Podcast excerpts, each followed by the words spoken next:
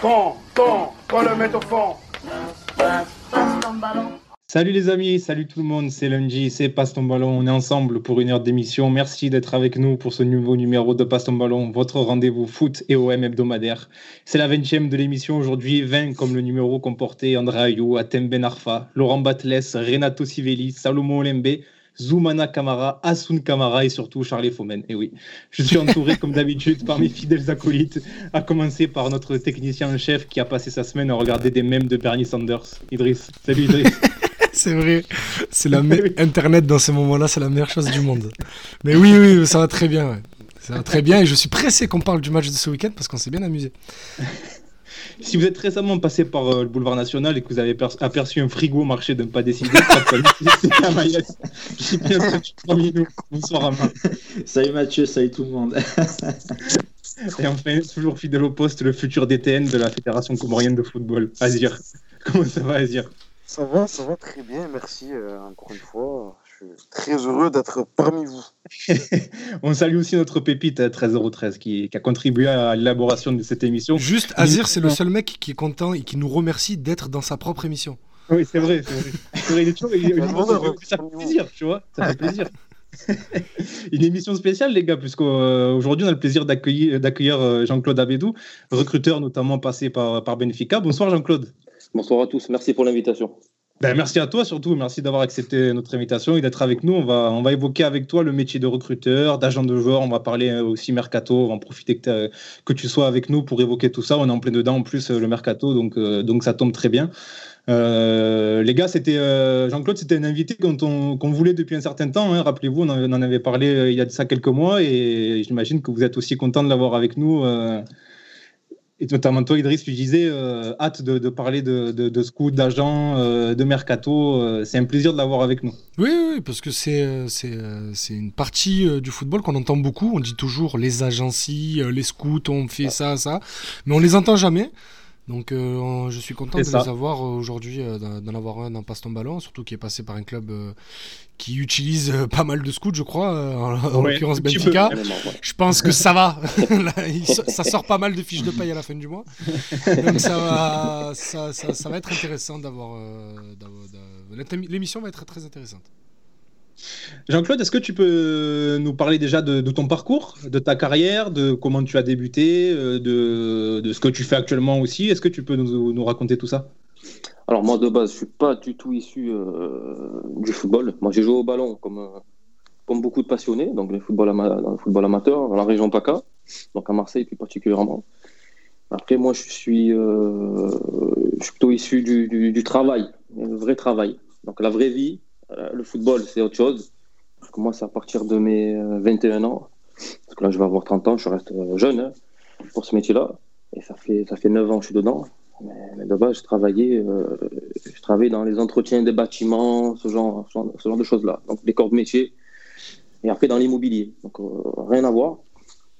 Euh, donc, après, après j'ai voulu me lancer et partir, partir à l'étranger, faire mon réseau.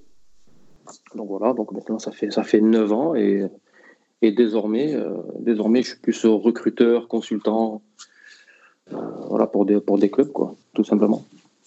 Comment, comment tu t'es euh, lancé vraiment dans, dans cette aventure-là euh, Surtout, tu, tu viens d'un milieu, que tu viens de le dire, totalement, totalement étranger au foot. Donc, euh, j'imagine qu'au début, tu t'es lancé un peu dans l'inconnu.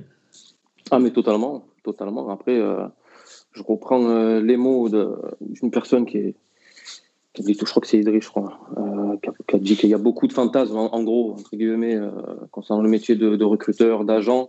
Mais en fin de compte, on ne sait que peu de choses, réellement. C'est que je connaissais très peu de choses. Je me fiais uniquement à ce qu'on entendait, donc du bouche à oreille. Et, euh, après, je me, moi, je me suis pris un gros mur dans la face, parce que je pensais que, comme tout le monde, que c'était comme ça le football. C'était pas hyper compliqué, c'était compliqué, mais pas hyper compliqué. Mais en fait, oui, c'est très très compliqué. Donc, j'ai commencé par constituer mon réseau avant de, avant de faire autre chose. Parce que sans le réseau dans le football, on est, on est vraiment personne. On est totalement personne. Donc, je me suis lancé à l'aventure. J'étais jeune, j'avais 21 ans. Donc, pour moi, c'était le moment. Et tu, tu as quel âge aujourd'hui euh, Ça fait combien d'années que tu fais ça? Ça fait, ça fait 9 ans. 9 ans, mais ça fait allez, 4 ans que c'est vraiment que, que j'en vis. Quoi. Ouais. 4 ans. voilà, un peu plus, un peu moins, 4 ans. Sinon, au, départ, c'était très compliqué. Donc, j'ai dû faire beaucoup de sacrifices.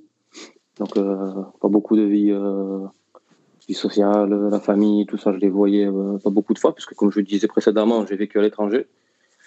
Ça aussi, c'était un choix. Et, et, donc, voilà. Donc, maintenant, ça fait 4 ans, un peu plus de 4 ans que, que je vis de ça et je suis très heureux, très épanoui. On a du monde dans le chat sur YouTube. On salue tout le monde, tous ceux, tous ceux qui sont présents. On a déjà beaucoup de questions. N'hésitez pas à poser vos questions et on, les relira à, Jean-Claude pour qu'il y réponde.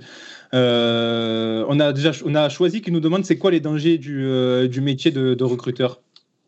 Recruteur ou agent? Parce que danger et métier de, recruteur, il n'y a pas énormément de danger. J'imagine qu'on peut évoquer les deux. Hein. J'imagine qu'il parlait des deux. Euh.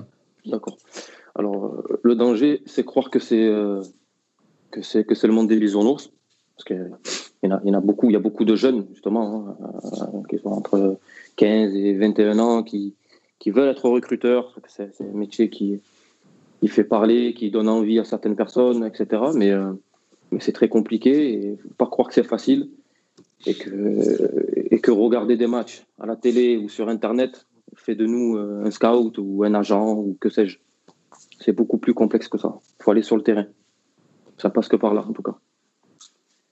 Ama, euh, Ama Idriss, euh, Azir, est-ce que vous avez des questions? Je sais qu'on en a beaucoup parlé euh, hors antenne et notamment de, du parcours pour, pour devenir scout. je crois que c'est toi, Ama, qui, qui, qui, qui, voulait demander à Jean-Claude, disons pas le parcours, mais le chemin qu'il a emprunté pour, pour, pour devenir scout. Ouais, exactement. mais déjà, il en a parlé en préambule. Il vient d'un milieu totalement euh, différent. Euh, alors évidemment euh, que constituer un réseau est la base, et il l'a dit, mais justement, est-ce qu'il y a eu peut-être une rencontre avec un club, un agent ou, que sais-je, qui a été décisif justement et qui a contribué à le faire basculer dans ce monde, entre guillemets? Ben Ça oui, toujours. Il y a toujours une rencontre qui nous fait basculer dans une autre dimension ou qui nous donne un coup de pouce, toujours. Mais, avant tout ça, ce que je voulais dire, c'est qu'il faut faire ses preuves. Ça passe par le réseau. Si, euh, je le dis souvent, mais si euh, tu, restes à la maison en train de rêver, de fantasmer, à dire je veux ci, j'aimerais faire ça, et que tu es bon dans la théorie, mais tu, n'agis jamais, tu peux faire toutes les rencontres que tu veux, mais il faut avoir un minimum de crédibilité. Et ta crédibilité, tu la gagnes sur le terrain. Donc avec du réseau. Et comment tu, construis le réseau? Après, il y a différentes façons de le faire. ça passe par par, beaucoup de choses en fait. Ça dépend du métier que tu veux faire. Vas-y, vas-y. Ah, Idriss, vas-y, vas-y. Ah, Alors moi, je voulais juste savoir en fait combien de, de matchs tu, tu, te fais par, par week-end euh, en temps normal, hein, pas depuis le Covid, en temps normal, combien de matchs tu vas voir sur les terrains par week-end? Alors en temps, ouais, c'est ça. En, temps normal, je dois faire, euh, allez, trois matchs. Donc, ouais, bien sûr, bien entendu. Donc, euh, trois, trois matchs, trois matchs par jour, week-end. Le samedi, le samedi très tôt, et après, euh, après le dimanche, c'est la, même chose. En fait, il faut, faut, bien sélectionner les matchs que, que l'on va observer. C'est pas juste regarder des matchs pour regarder des matchs. Et, et, et, et, justement, quand tu, tu regardes les matchs, est-ce que tu regardes une équipe, un joueur ou des joueurs? Parce qu'on peut se mettre devant un match, il y a 22 joueurs, mais ensuite, quel est le, le processus d'analyse Est-ce que ça dépend de la demande de tes supérieurs hiérarchiques si tu, quand tu travailles dans un club ou alors c'est toi justement qui est force de proposition qui va dire non, j'ai vu un joueur et je vais le proposer? Ça, dépend. En premier lieu, ça dépend ce que toi tu recherches. Ça dépend encore une fois ton corps de métier. Ça dépend de ton métier. Si tu es agent, tu vas, tu vas rechercher euh, un profil dont, dont tel club euh, a besoin. Donc tu vas regarder en fonction de ça. Après, ça, c'était auparavant. Maintenant, de, ce que je fais actuellement, je regarde, je regarde des, matchs en fonction des joueurs qu'il y a dans les équipes. Je n'ai pas de, besoin particulier. Je regarde parce qu'on m'a alerté sur, sur un joueur dans telle équipe de Marseille ou telle équipe sur la région lyonnaise ou, que sais-je. Et, et quelle est la première chose que tu regardes chez un joueur? Ça dépend du poste. Ça dépend de l'âge. Si c'est un petit de 15 ans, tu ne regardes pas les mêmes choses euh, sur un autre, jeune de 19 ans. C'est pas la même chose, en fait. Ça dépend. Ça dépend du poste. Vraiment, en défense centrale, c'est quoi que tu regarderais en premier? Alors, c'est un jeune, généralement, c'est dans les duels 1 contre 1. C'est un peu basique, j'enfonce peut-être une porte ouverte, mais ça reste, ça reste ça la priorité pour moi. C'est les duels en 1 contre 1. Peu importe le profil, qu'il soit grand ou petit pour un défenseur central, moi, c'est les duels en 1 contre 1. Et la lecture du jeu, la lecture de la profondeur. Euh, moi, j'avais une question au-delà de l'analyse d'un joueur, et comme tu dis, ça dépend de la demande en général. Euh, moi, c'était surtout le processus de recrutement. Donc, tu as été euh, tantôt recruteur, tantôt agent. Justement, comment se passe le, le processus de recrutement? Combien de fois on doit scouter un joueur avant de le soumettre à un club? Quel est le rôle d'un recruteur dans la prise de décision finale, etc. Alors, je vais te répondre euh, en commençant par ta dernière question. au final, le recruteur, il n'a pas beaucoup de poids, en général, hein, dans un club. Bien sûr qu'il y a toujours des exceptions, bien entendu, et heureusement d'ailleurs. Mais en général, le recruteur n'a pas énormément de poids parce que c'est pas lui qui a la décision finale entre ses mains. Parce que le recruteur, il ne parle, jamais d'argent. Donc, c'est pas lui. Lui, il soumet le dossier à son responsable du recrutement. Et après, euh, après à eux de jouer, c'est plus haut. Euh, le recruteur dans, l'histoire, qu'est-ce qu'il a joué? C'est sa crédibilité. Même si le, le joueur qu'il a soumis, qu'il a transmis, eh ben, il n'est pas pris par, par son club, et qui s'engage dans un autre club et est assez réputé, il gagne en crédibilité. Par exemple. Après, concernant ta première question, par contre, excuse-moi, je l'ai oublié. Euh, ta question, c'était le, processus de recrutement et combien de temps, combien de fois on doit scouter un joueur justement euh, avant d'entamer le processus de recrutement justement? Plusieurs semaines. Auparavant, je disais beaucoup plus. Pour retrouver dans mes interviews, je disais, euh, je disais plusieurs mois. en fin de compte, euh, que quand je me suis aperçu que, encore une fois, tout dépendait des profils. On peut avoir des coups de cœur, tout le monde a des coups de cœur footballistiques. Donc, euh, ça peut se faire en plusieurs semaines, tout simplement. Ah, Azir, le coup de cœur, c'est juste, il faut qu'il soit comme rien. Quoi.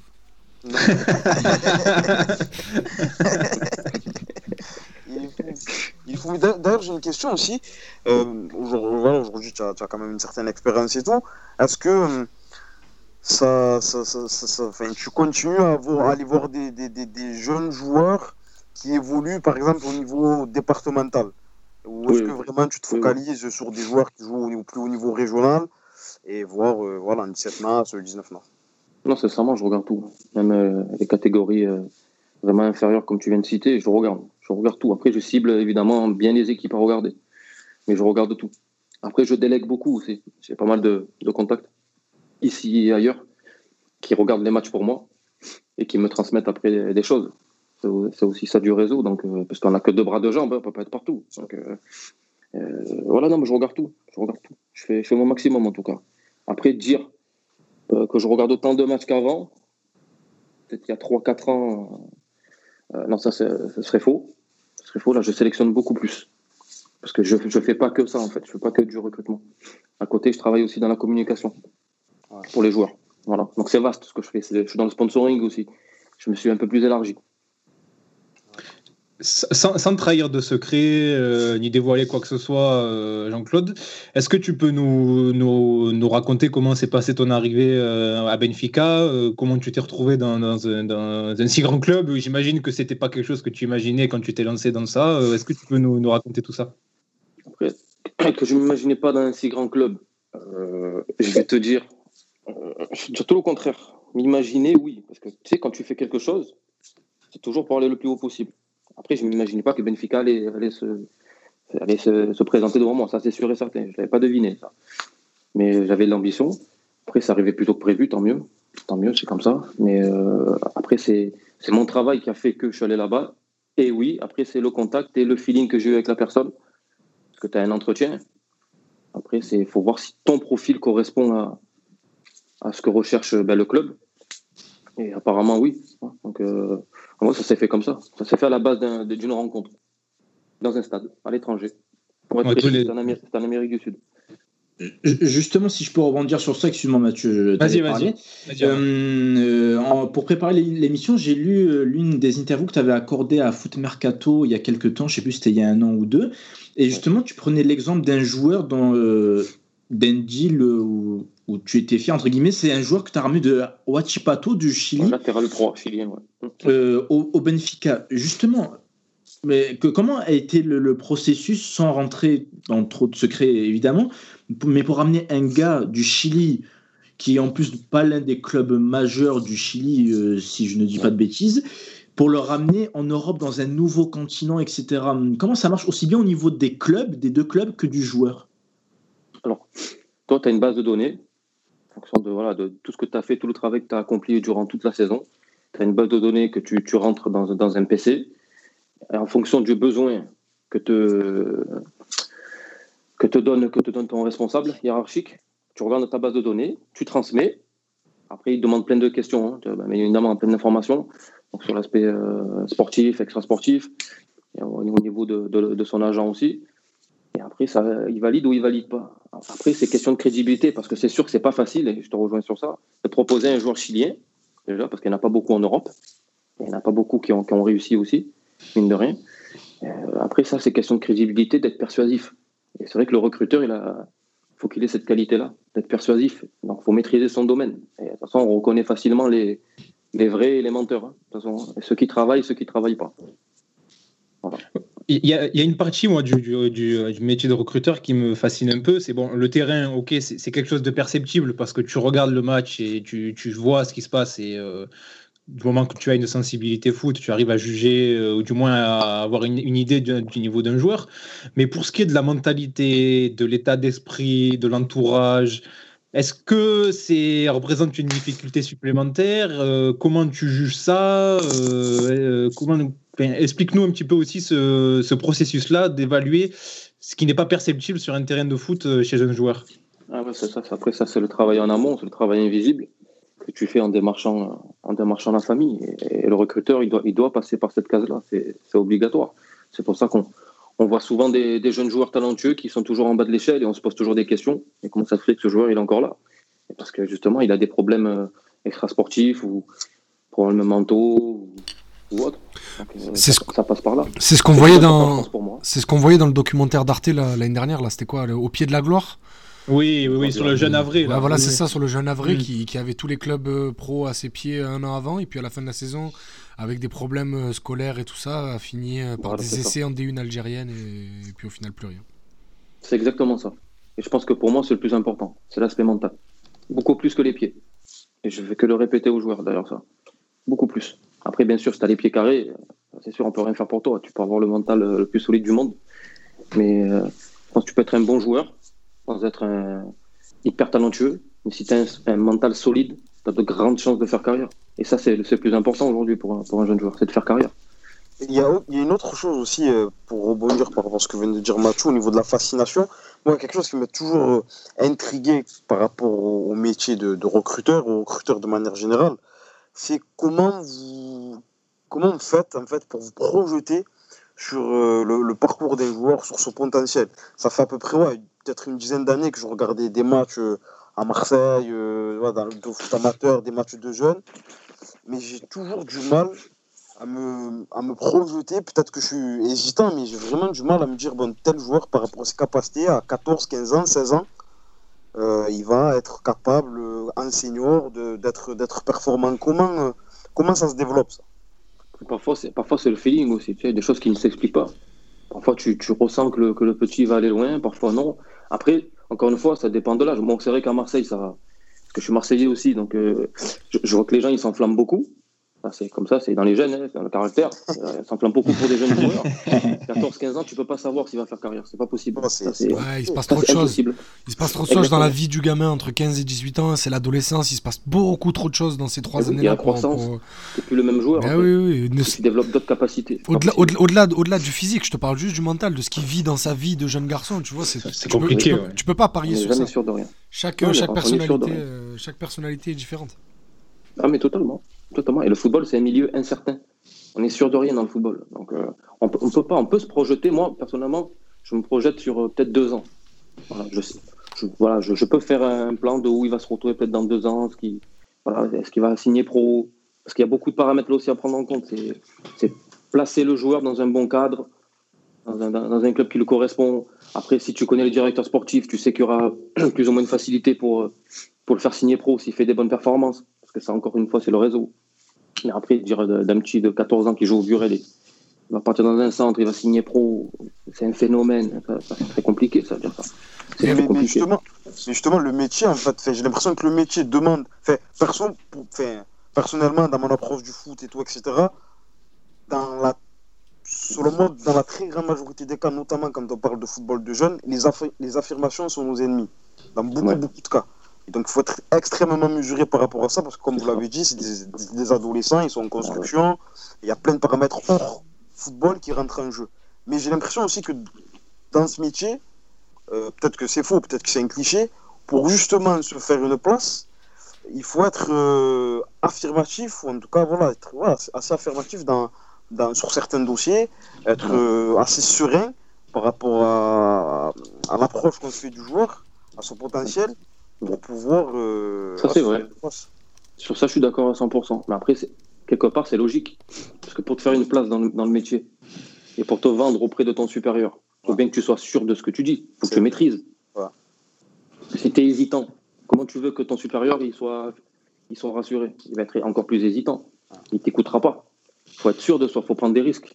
Même si, effectivement, ben, je, je rejoins totalement ce que tu dis. On n'est jamais sûr de rien dans le football. Jamais sûr de rien. Mais on se doit d'être affirmatif, même aux yeux des parents. On se doit. Parce que si c'est pas toi qui, qui l'est, ce sera Euh, quelqu'un d'autre. quoi. Il y, a Zak- il y a Zaki qui avait posé une question sur Twitter, j'allais te la poser, mais vu qu'il la pose sur le chat, euh, il te demande dans ton métier actuel, constates-tu un changement des mentalités de joueurs, c'est-à-dire un manque de fidélité entre les représentants et tout ça? Ah, totalement. D'ailleurs, je dirais même que c'est de pire en pire. Donc, euh, c'est comme, c'est l'évolution. hein. Il y a tout qui évolue dans la vie de toute façon, donc euh, en bien ou en mal. Mais oui, ça évolue. C'est vrai Bien que sûr, parce qu'il y a- a de plus en plus de monde dans le football. Mais c'est ça, ouais. Moi, moi, je suis dans, dans le milieu, entre guillemets, depuis euh, 4-5 ans. Et, et j'ai l'impression que le nombre de représentants, scouts, agents, recruteurs a été multiplié par 5 en 5 ans. Donc j'imagine même pas ce que ça représente euh, mentalement pour vous qui y est depuis plus longtemps. Ah, mais c'est, com- c'est compliqué. C'est, compliqué, mais après, c'est, la loi du football, c'est comme ça. Il faut se démarquer des autres et il faut se concentrer que sur soi-même, je pense. faut pas regarder ce qui se passe ailleurs. Tant que tu estimes que tu fais du bon travail et que tu es honnête, c'est le principal. Parce qu'il y aura toujours des, des joueurs qui vont te quitter et d'autres qui vont te rejoindre. Ça, c'est, le lot de chacun, même des meilleurs. C'est, c'est toujours comme ça. C'est comme ça. Justement, on, on parlait du nombre de représentants là, à peine qui a explosé ces dernières années. Euh, quand on représente un joueur, justement, est-ce qu'il y a un travail mental sur ça auprès du jeune joueur pour euh, essayer de le fidéliser auprès de soi, entre guillemets, et essayer de faire en sorte qu'il se focus sur son foot et qu'il écoute le moins possible toutes les, énormes sollicitations qu'il peut avoir, aussi bien qu'en termes de représentation d'agents ou de sponsoring ou de communication, vu que ce sont des thèmes aussi que tu as évoqués au début de ton intervention. C'est c'est compliqué. Même si tu, fais tout bien pour toi, tu estimes que tu fais tout bien pour le fidéliser, il peut te quitter. Parce qu'il y a toujours meilleur que toi. Donc il y a quelqu'un qui va venir derrière, qui va le solliciter. Et un joueur, tous les joueurs parlent à un agent. Au moins tous les joueurs. Tous, même s'il est signé avec un, avec un agent, qu'il aime bien, tout va bien, ils sont tellement sollicités la journée. Sont obligés de, de, Ouais, y a que ça. pas de répondre, mais bien que ça, c'est comme ça, c'est le football. Ouais. Moi, j'ai aucun problème avec ça. C'est pour ça qu'il faut essayer de se diversifier des autres. Il faut s'élargir. Parce que si tu, tu, fais que dans la représentation de joueurs, ben, comme il y a meilleur que toi, il faut accepter aussi de perdre des joueurs. Il faut accepter. Par contre, des- des- faut- la communication, aussi, aussi, comme j'ai dit, c'est aussi important. Euh, sponsoring, c'est important. Euh, voilà, il faut s'élargir. Le principal, c'est de vivre de son métier. Déjà, ça, c'est très compliqué. Et d'être heureux dans ce qu'on fait. Après, comme je l'ai dit, la concurrence, il y en a, il y en aura toujours. Et ça sera de pire en pire encore. Euh, oui, parce que des fois, pour euh, trahir un petit secret, des fois avec 13, on reçoit des messages euh, de, de- de personnes qui se qui s'autoproclament agents et qui veulent des contacts de joueurs mais qui jouent en U16 R2 à l'OM ou en U15 D1 de Saint-Gabriel. Et on dit mais qu'est-ce que vous voulez faire avec ça les gars? Laissez-les tranquilles, ils ont 14 ans les minots.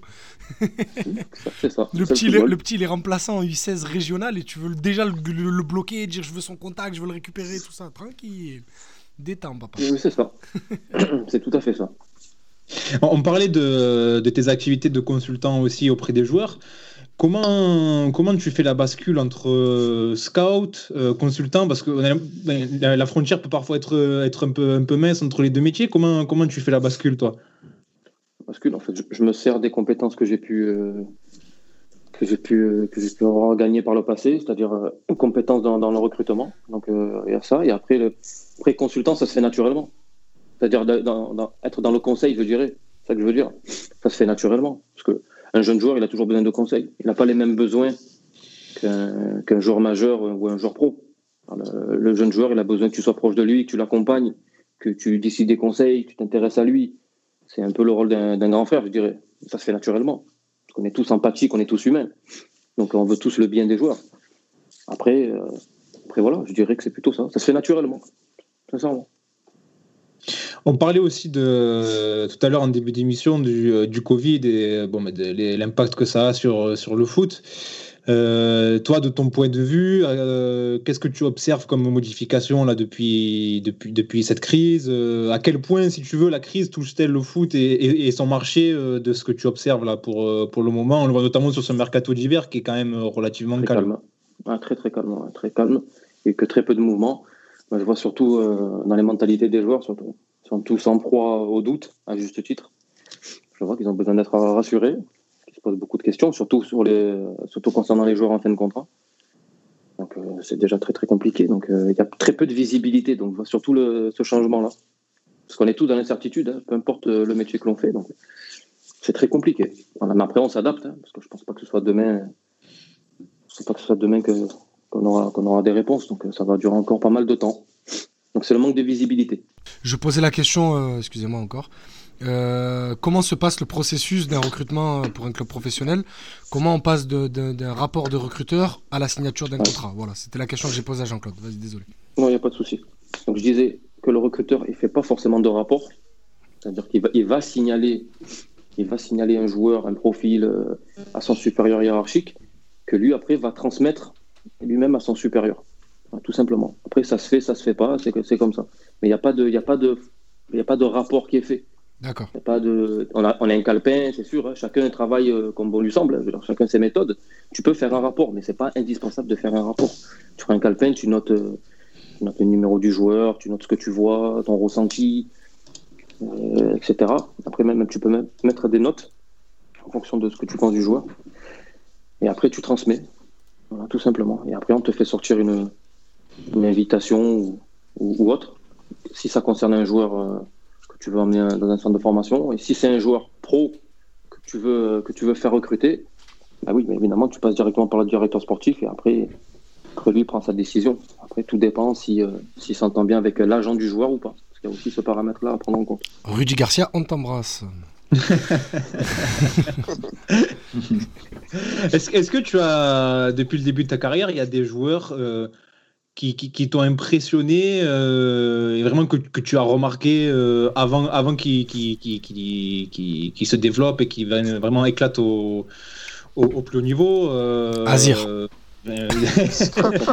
Est-ce que tu te souviens de joueurs que vraiment la, la première ou la deuxième fois que tu les as vus, tu vraiment tu on parlait de coups de cœur tout à l'heure, tu as eu des coups de cœur Oui. pour eux, tu as des souvenirs eu, de euh, joueurs comme ça? Il y en a eu deux, deux minimum. C'est euh, Joao Félix, évidemment. Donc, il joue encore avec la B à Benfica quand, Ouais, quand je crois- j'étais. je le voyais à l'entraînement. Je crois qu'il avait un petit peu de football. Ouais. Ouais, il me semble. ouais. Ouais, un, un contrôle, une passe, il savait faire vite fait.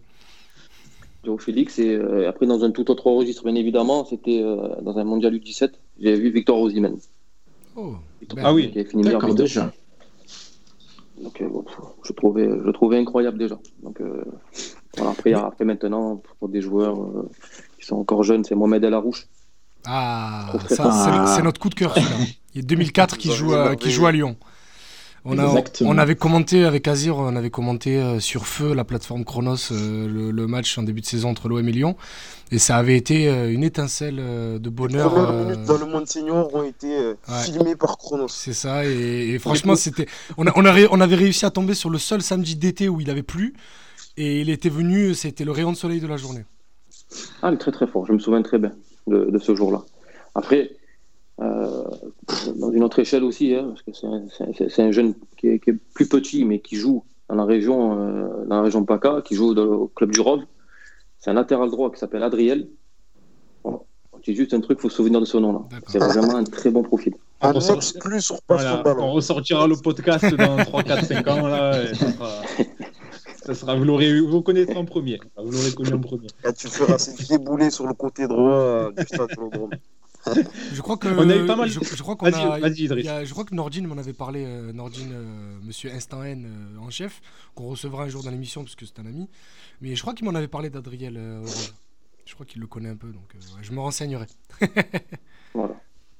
On a eu beaucoup de questions aussi dans, dans le chat sur. euh, bon, j'imagine que euh, tu as vu l'info qui est sortie aujourd'hui dans les médias italiens, et on en parlera aussi plus tard dans l'émission, sur euh, l'échange euh, Marleake et Franco Tongia entre l'OM et la Juve. Il y a, des, plusieurs auditeurs qui nous ont demandé si tu connaissais ce jeune joueur italien qui va débarquer à l'OM, si tu l'avais déjà vu jouer. Pas, pas assez pour, pour émettre un avis. Ça, c'est aussi, c'est le problème de beaucoup. C'est que Ah, mais là, on aurait peut pu. ne pas connaître un joueur. Là, on aurait pu découper Ah, ces passages de l'émission et buzzer, là, Jean-Claude. Joue pas le jeu, là. Ils Sors- n'ont pas du rêve. Mais Jean-Claude, sors-nous quelque chose. Dis-nous, c'est le nouveau Edgar Davis. Fais quelque chose. Non, en, en revanche, euh, vu que Mathieu, tu as parlé de ce deal, moi j'avais une question. Selon les informations qui sont sorties, ça s'apparente à une sorte d'échange basé sur la valorisation des joueurs pour, euh, pour que ça ait un effet sur, euh, ça s'appelle, sur le bilan fiscal euh, des deux clubs. On avait vu ça aussi justement avec la Juventus et le Barça euh, entre Pjanic et Arthur, si je dis pas de conneries. Je pense Euh, que Pjanic et Arthur à Marleake, c'est chelou, quand même. Non, mais déjà, je veux savoir si c'est le même type de deal, justement, et surtout, euh, si c'est le même type de deal, est-ce qu'il peut expliquer à nos, euh, à nos auditeurs pourquoi, justement, ce type de deal? Pourquoi? C'est pour satisfaire les besoins de tout le monde. Après, c'est une entente euh, entre les deux parties. C'est-à-dire que il me semble que Pablo Longoria a travaillé pour la Juventus il y a quelques années. Ouais. Donc, euh, donc il, a, il a suffisamment constitué de, un réseau quand même assez élargi Ouais, pour, permettre de faire ce genre de deal. Quand tu faisais encore de la data, ouais. C'est ça. Donc, euh, donc après, voilà, c'est pour satisfaire les besoins de tout le monde. C'est c'est comme, du- c'est comme du commerce. Ah, Mais ça apporte quoi, euh, concrètement, du coup, de, de manière succincte? C'est d'être dans le, dans le vert, ou en tout cas ne pas être dans le rouge, euh, dans les comptes, tout simplement. C'est Et un- pour la plus-value sportive, c'est clair que le sportif, là, il est au second plan. Ouais, parce que je pense que ton gars, il avait pas, il allait pas avoir sa chance très vite avec la Juve, donc euh, tant qu'à faire, lui, ça lui offre une plateforme euh, plus accessible et Marleake, euh, la Juve va le prêter en série C, et, euh, juste. euh, Il aura gros, le label Juventus. Oui, voilà, il aura le Ça- label Juventus comme, comme, là, comme là en ce moment Hamza Rafia, qui en plus a marqué son premier but euh, Ouais. en Coupe d'Italie. Donc, euh, ouais, Oui, c'est juste mais- histoire de passer, quoi. Oui, mais au-delà des joueurs, justement, euh, j'essaie de prendre des, des exemples vraiment gros pour que oui, oui, non, les mais je, gens vois- je vois comprendre. ta question, mais c'est juste qu'il y a, en fait, Mais y a du coup, y a pas c'est de comme logique derrière. si, c'est- non, mais c'est comme si ce dit, par exemple, permettait à l'OM d'être mieux vu euh, en termes de bilan au, ni- au niveau de la DNCG, peut-être aussi euh, à la UV, de se conformer au FPF, euh, des trucs comme ça. C'est pour que le, le plus grand nombre puisse comprendre. C'est que, comme, comme je te l'ai dit précédemment, c'est uniquement pour ne pas être dans le rouge financièrement et, et d'être, oui, effectivement, être bien vu par, par le fair play financier. Parce que En fait- même, l'OM a, a pas mal dépensé et a peu vendu jusque-là. On dit jusque-là. Donc, euh, et tout le monde s'était étonné de ça, parce que dans, dans les médias, il me semble bien que tout le monde s'est alerté sur les finances de l'OM, qu'on devait, euh, qu'on devait vendre à tout prix, etc. Et au final, euh, ça faisait pas mal de mercato que, que Sanson devait partir. Il n'était pas parti, notamment. Et puis d'autres joueurs aussi. Là, à un, à un moment donné, que la situation, je pense, qu'elle a urgé, que- qu'il fallait faire un deal de, de ce genre-là, tout simplement. Après, après pour, pour revenir sur le, sur le jeune, euh, le jeune joueur de la Juve, il était aussi en fin de contrat, il me semble. Donc, Oui, euh, je crois qu'il se terminait en juin son contrat. Ouais. Oui, visiblement, d'après ce que Mm. d'après ce qui s'est dit en Italie, était dans une situation où il voulait pas re-signer. Donc, euh, parce qu'en plus, pour, juste pour la blague, euh, qui n'en est pas vraiment une, il y a un 2002 que la Juve a fait venir et à qui, euh, à, à qui ils ont déroulé le tapis rouge, c'est Nawiro Hamada, qui, qui, est, qui est sur le même poste, c'est Nawir, euh, l'ancien d'Istre et qui, est- qui est aujourd'hui en prêt à Stuttgart. Donc je pense que euh, il, Tonga, il sait bien que la Juve compte un peu plus sur Nawir que sur lui, donc il commençait à regarder ailleurs. quoi. Et après, pour répondre à Maïs, c'est juste. euh, euh, c'est un, montage financier, quoi. C'est juste, Ah c'est juste pour créer du mouvement d'argent et dire euh, qu'il y a eu de l'argent qui a été déversé à gauche et à droite. En soi, il n'y a pas plus, euh, pas plus de questions à se poser. Quoi. T'inquiète, moi, je- je- moi j'avais compris, c'était juste pour euh, peut-être ceux qui sont moins avertis, entre guillemets, pour qu'ils puissent comprendre. Mais oui, euh, t'inquiète, j'avais compris le, le genre de démarche. t'étais- T'étais pas obligé d'être condescendant, mais c'est pas grave. je ne suis pas condescendant.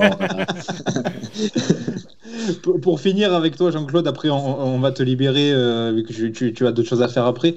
Euh, vu qu'on parlait de l'OM, là, euh, rebondir avec une dernière question sur ça. Comment tu juges ce que est en train de faire l'OM sur ce mercato et même sur le mercato d'été dernier, avec notamment l'apport de, Pablo Longoria Comment tu comment tu juges tout ça?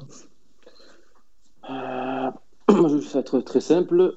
Je pense que c'était pas très compliqué de passer après, euh, après Zubizarreta.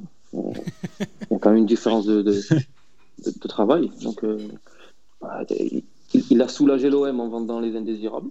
Ça, c'était, je pense, la priorité pour alléger la masse salariale. Après, le recrutement qui est en train de se faire là, moi, je pense qu'il est plus que cohérent. Et, mais après, je pense qu'on verra ça d'ici, un an, un an et demi. Je pense. Je pense. Si, l'OM fini dans les cinq premiers. Alors, vu qu'on parle de recrutement, les amis, il y a une news qui vient de tomber d'un média turc. Bon, là, pour le coup, je la donne avec toutes les pincettes de la terre, hein, parce que je ne sais pas ce que ça vaut. Mais apparemment, l'OM serait intéressé par euh, le milieu de terrain de 25 ans euh, de, de, de Bachak Shehir, euh, Chan Kaveshi, qui a un peu brillé euh, en Ligue ah, des Champions. Ah oui, contre Leipzig. Qui, qui, a mis un doublé ou un voilà, c'est ça. Oui, oui, contre, contre Leipzig. Ouais. Et ça vient de sortir. Et apparemment, il serait très intéressé pour venir, d'après le média turc. Et, euh, et Fenerbahce euh, se verrait griller la priorité par l'OM. Voilà, ça vient de tomber sur Twitter, c'est pour ça que je vous dis ça. Ah ben, premier sur l'info, bravo. Tu connais ce joueur d'ailleurs, Jean-Claude tu... Oui, je connais, mais c'est pour ça que ça, m'étonne que, que cette info m'étonne. Après, surtout les médias turcs, il faut prendre beaucoup de temps, oui, effectivement. effectivement. Alors, je pense pas que ça réponde aux critères. J'ai mis, la capture du, mis la capture du tweet sur YouTube pour ceux qui nous regardent en live. Voilà. Donc tu peux continuer, désolé Jean-Claude. Après, pour, répondre à la question sur, sur l'OM, euh, je pense que dans les mois ou années à venir, je pense que c'est au niveau, euh, au niveau des jeunes, je pense que ça va s'améliorer. Je pense. Je pense qu'il y aura un travail de fait. Déjà, le travail qui est fait jusqu'à présent, on peut en penser ce qu'on veut, mais euh, je pense que récoltera les fruits de, son travail dans plusieurs années. Parce que je vois beaucoup d'impatience aussi à, ce sujet. Hein. Donc, je pense que c'est dans plusieurs années qu'on verra ça. Et, après, sur le travail de Pablo Longoria, mais moi, je trouve son travail remarquable parce que c'est quelqu'un qui a un CV euh, assez, euh, assez, exceptionnel pour son âge. Parce que je pense qu'il a 33 ans, je ne dois pas trop me tromper. oui, c'est ça, c'est ça. c'est quand même assez incroyable. Donc, euh, là, pour, pour, le coup, c'est un très bon choix de, la direction de l'OM. Ça peut arriver. Pablo Longoria a fêté il n'y a pas longtemps ses 34 ans. ouais, voilà, il est très très jeune, extrêmement jeune. D'ailleurs, euh, n'hésitez pas à l'écouter l'émission euh, qu'on a fait sur, euh, sur Pablo Longoria la semaine dernière avec François Miguel Boudet. C'était très intéressant, notamment sur son passage à Valence. Tu toi Est-ce que tu l'as déjà rencontré d'ailleurs, Jean-Claude Jamais eu cette chance-là. Hmm. J'ai failli le rencontrer il y a six mois en arrière. Donc, mais, mais, jamais, jamais. Un jour. D'accord. Je pense que ça se fera. Je pense parce que j'ai pu rencontrer des gens hein, quand même en cette fin d'année, de 2020, des gens assez reconnus j'ai eu cette chance-là de rencontrer, euh, par exemple, José Mourinho, euh, parler avec euh, Laurent Blanc aussi. Je ne l'ai pas vu, malheureusement, mais on s'est parlé. D'autres personnes. Après, Pablo Longoria, c'est un exemple. Donc, pour moi, c'était un exemple parmi tant d'autres. Eh ben, très bien. Ben, écoute, Jean-Claude, merci beaucoup. Merci infiniment d'avoir été avec nous. C'était très, très intéressant. Jean-Claude. Merci. Et puis, n'hésite pas à repasser nous voir. Ça sera avec grand plaisir. On t'accueillera volontiers dans, dans l'émission. Avec grand plaisir. Merci à vous tous. Merci. Salut Jean-Claude. Bonne soirée. Ben nous, on reste ensemble, les gars. On reste ensemble. On a encore euh, allez, une grosse demi-heure d'émission. Euh, on va faire la transition sur le mercato, vu qu'on parlait de, mercato. On va, parler du mercato de l'OM, euh, très très actif hein, cet hiver, les gars. Est-ce que vous êtes séduits par ce qui est en train d'être fait par Pablo Longoria, par les rumeurs qu'on entend aussi? On a entendu parler de Thiago Almada, que les joueurs de Football Manager connaissent bien. Euh, là, cette, info que tu viens de donner, Idriss, sur ce joueur turc, euh, qu'est-ce que vous pensez de tout ça, les gars, là, pour l'instant, sur ce mercato d'hiver? Euh, bon, On en a déjà parlé la semaine dernière, mais moi, je suis hum, déjà emballé par ce qu'il fait. Après, comme l'avait dit Azir à juste titre la semaine dernière, il faut toujours être prudent en ce qui concerne l'Olympique de Marseille. Mais objectivement, on sait tous que le mercato d'hiver est un mercato plus compliqué que le mercato d'été parce que tu as moins de temps. En plus, dans un contexte très particulier comme celui que nous vivons actuellement, et Langoria, il arrive à te dégager Stroutman Sanson et Mitroglou dans le même mercato, on sent, comme tu l'avais dit Mathieu la semaine dernière, qu'il a des idées à foison à tous les postes. Donc moi je suis vraiment euh, emballé, mais surtout en vue du futur. J'ai hâte de voir ce qu'il va faire quand il aura un mois, deux mois, trois mois devant lui pour euh, travailler sur certains coups. Il y a un très bon papier dans l'équipe euh, d'aujourd'hui, euh, coécrit par Vincent Garcia et Mathieu Grégoire, qu'on salue d'ailleurs, qui sur Pablo Longoria, qui disait qu'en gros, tout le monde au club était assez bluffé par son apport et Jacques Henriero qui ne jouerait que par lui pour le prochain mercato.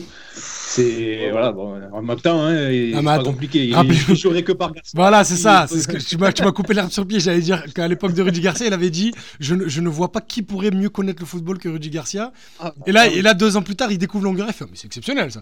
non mais ça c'est incroyable. dangereux ce mec, hein, donc euh, faut faire attention à ses paroles. hein. Il dit, Oh, il connaît les postes et tout. Waouh. Ouais, regarde des matchs, comment c'est possible C'est dirigeant de foot qui regarde des matchs. Mais c'est vrai, c'est intéressant ce que vous dites. Et c'est euh, notre ami euh, Raymond Lassiance, la Gotals, qu'on salue sur Twitter, hein, qui, qui- qui a tweeté ça tout à l'heure et je trouvais ça très intéressant. Il disait, mais en fait, on prend une gifle là sur le, le travail de Pablo Longoria. Qu'il fait juste son travail. mais, mais c'est simplement dû aussi au fait que euh, son prédécesseur était, comme on dit à Marseille, il était mouligasse, quoi. C'est Ah, mais c'est- rien. Les gars, on le sait. Moi, on s'est régalé pendant pendant trois ans des histoires de Zoubi. Le mec, tu l'appelles le dimanche à 11h, il dit je veux Ah, rien savoir. c'est mon histoire préférée. Ça, c'est mon il histoire dit je veux rien de- savoir. il y a, il y a la... Tu sais, c'est euh, c'est la photo de la- c'est le même qu'il y a sur Twitter là, de la panthère rose qui décroche quand il est au lit Ouais. là, tu sais pas content. Mais ça c'est Zubizarreta qui décroche un dimanche quand un agent l'appelle. Mais le, Voilà. le truc, c'est que le samedi, moi, ce qui m'impressionnait, c'est que le samedi, il était au campus toute la journée. Qui est les pros ou pas C'est que des fois, il y avait des matchs des pros au vélodrome. Le match des pros se finissait. Dans la seconde d'après, il était au campus. Mais le dimanche, c'est vrai qu'avec le recul, parce que j'avais pas eu l'info et parce que je la cherchais pas non plus, mais avec le recul, on en avait parlé avec Azir et 13, on l'avait jamais vu au campus le dimanche. Et moi, du Non, coup. après, vous pouvez peut-être travailler sur d'autres dossiers. Qui Non, sait, mais, on mais pas. mais justement, mais c'est pour ça que le recul ne venait pas, parce que tu te dis, bah, il a peut-être pas que ça à faire et tout. Mais du coup, quand l'info sort que le mec ne veut rien faire le dimanche et que le dimanche c'est le jour de repos, tu gamberges, je me suis dit, bah attends, deux secondes. C'est vrai, on l'avait jamais vu. Et du coup, moi, j'ai un peu parlé avec des gens du club, parce qu'on n'en avait jamais parlé, donc euh, bien évidemment qu'une fois que l'info sort, tu la- tu t'en t'en parles. Et les mecs me disent, ah oui, oui, c'est vrai. Et les mecs, mode avion, toute la journée. C'est un délire Directeur du club, directeur sportif du club. C'est incroyable. c'est euh, il y a quelqu'un qui a ressorti l'histoire aujourd'hui qui avait raconté Romain Moulina, euh, vous savez sur le dossier euh, Youssef Belaïli, euh, qui était annoncé proche de l'OM et qu'en fait euh, Zubizarreta avait relancé ce dossier en fin de mercato un peu dans la panique, sauf qu'il a relancé ce dossier euh, deux ou trois jours après que Belaïli ait signé dans un nouveau club. Il n'avait pas Il avait capté. pas qu'il capté. Voilà. C'était- c'était Euh, drôle. Petit aparté, euh, aparté pardon, sur Zoubi, mais enfin, j'ai eu l'occasion de lui parler de par mon travail.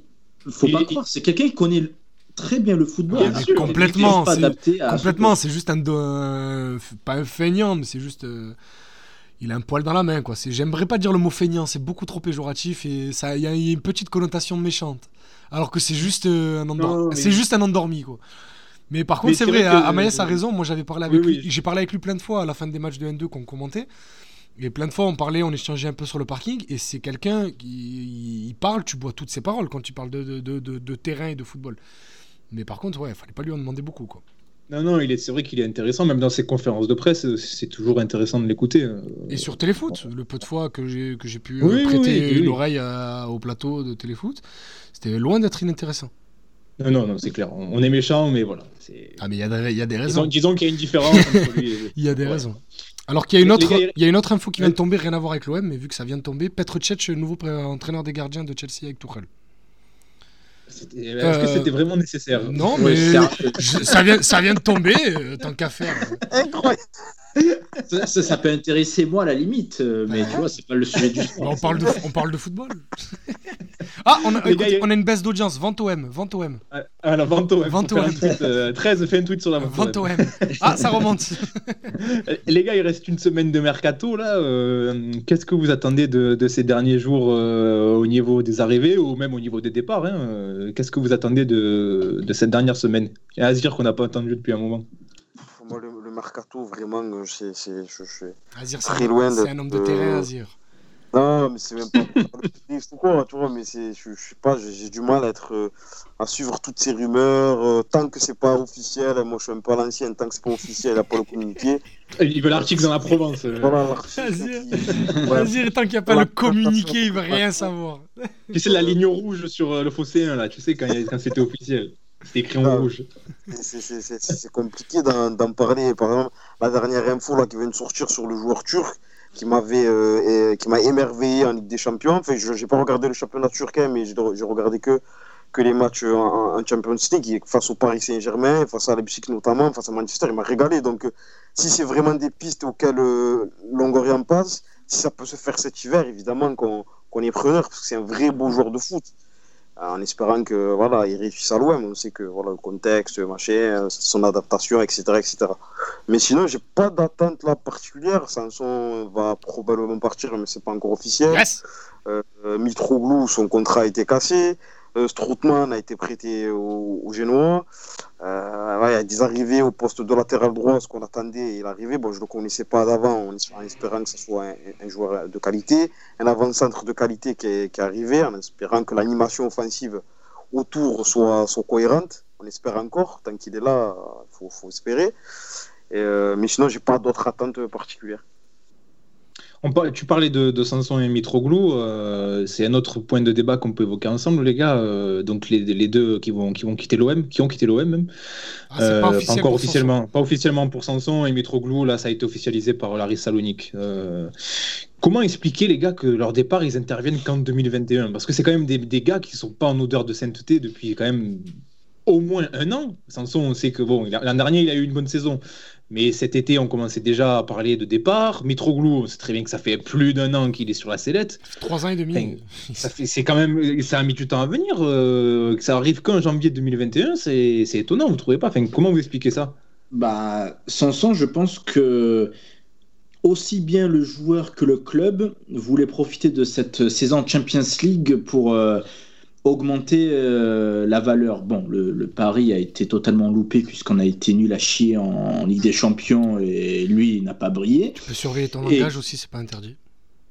Euh, ah, euh, perd la morale, hein, tu te mets de côté. Et, et concernant Mitroglou, ben, l'année dernière, si je ne dis pas de bêtises, il était encore en prêt, je crois. Oui, oui. Euh, Donc Ouais. voilà. euh, Il et était- ensuite, Oui, il est revenu, il est revenu cet été. Il était ouais. au PSV Mais bon, même le fait qu'il soit, dégagé en prêt, euh, sans d'option d'achat, enfin, c'était, vraiment les prêts, c'était vraiment pour s'en débarrasser et ne plus l'avoir. Alors que là, euh, bon, ouais, mais là, C'était sans débarrasser en tant qu'être humain, en fait. voilà, c'est ça, exactement, euh, exactement Euh, ça. Peut-être éventuellement le vendre et tout, machin. C'est on ne te veut pas dans 12 mois, oui. On ne te veut pas. On te veut pas. Va faire ce que tu faire là-bas.